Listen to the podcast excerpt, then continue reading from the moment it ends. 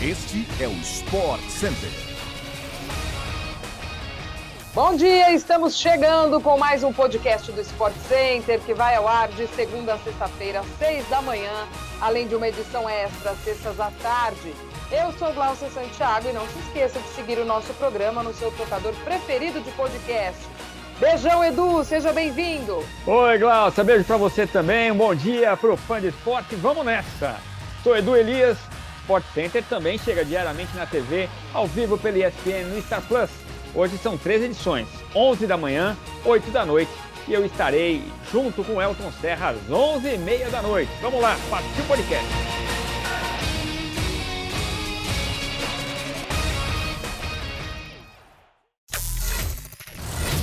Segunda-feira de muita UEFA Nations League para o fã de esporte acompanhar. Em Wembley, um segundo tempo que valeu pela partida inteira. Inglaterra e Alemanha empataram em 3 a 3 na última rodada da Liga das Nações, em Londres. Os gols saíram todos na etapa final. Depois de Gundogan de pênalti e Havertz darem a vantagem para os visitantes em falhas de Maguire, os ingleses viraram em 10 minutos, com Shaw, Mount e Kane, também de pênalti. Havertz igualou o placar aos 42, depois de pouco entregaram o rebote nos pés do camisa 7. Pope e Maguire tiveram participação direta em gols da Alemanha. A começar pelo zagueiro, que depois de errar um passe na saída de bola, cometeu o pênalti que permitiu a Gundogan abrir o placar. No segundo gol dos adversários, o camisa 6 perdeu a bola no campo de ataque na origem da jogada, que levou Havertz a ampliar o marcador. E no terceiro gol da Alemanha, Pope não conseguiu segurar um chute de Gnabry. A Inglaterra entrou em campo já rebaixada para a segunda divisão da Liga das Nações e se despediu sem ter vencido um jogo sequer das seis rodadas disputadas. Os três pontos que a seleção inglesa conseguiu no grupo A3 foram de dois empates com a Alemanha e outro com a Itália. O time comandado pelo técnico Gareth Southgate perdeu duas vezes para a Hungria, sendo uma delas uma goleada por 4 a 0 dentro de casa, além de uma para os italianos.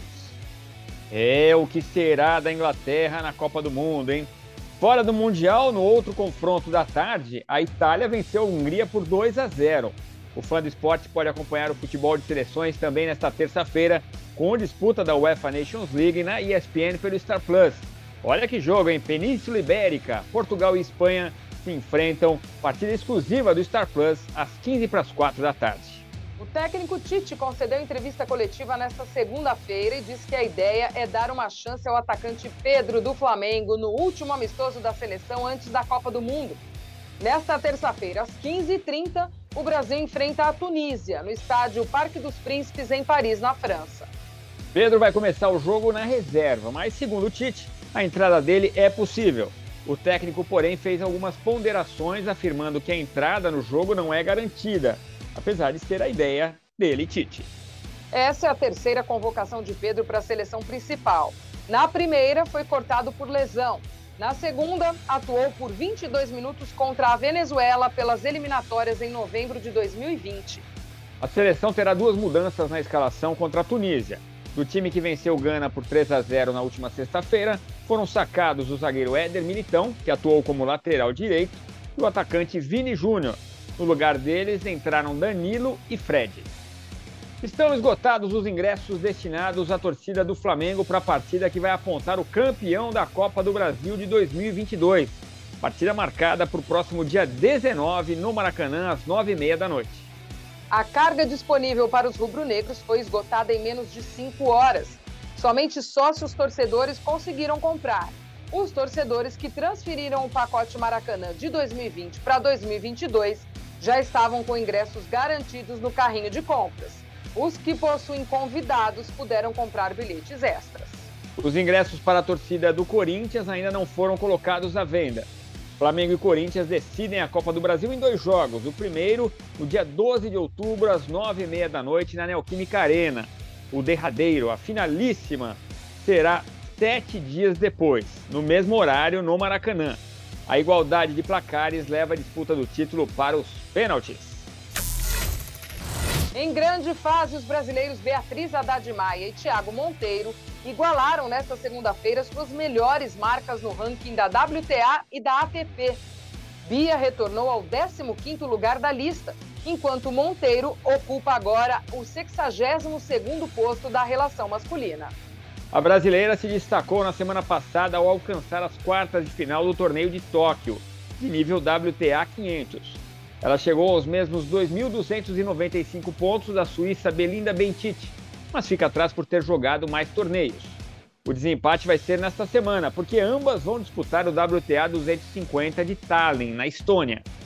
Na corrida do ano, que leva em conta apenas os pontos somados em 2022, Bia subiu para o 14º posto, segue sonhando com uma vaga no WTA Finals, torneio que reúne as oito melhores tenistas da temporada. No momento, 600 pontos separam a brasileira da atual oitava colocada, a romena Simona Halep. Thiago Monteiro conquistou quatro posições no ranking ao se sagrar campeão do Challenger de Gênova, na Itália, no fim de semana. Ele voltou a figurar na posição de número 62.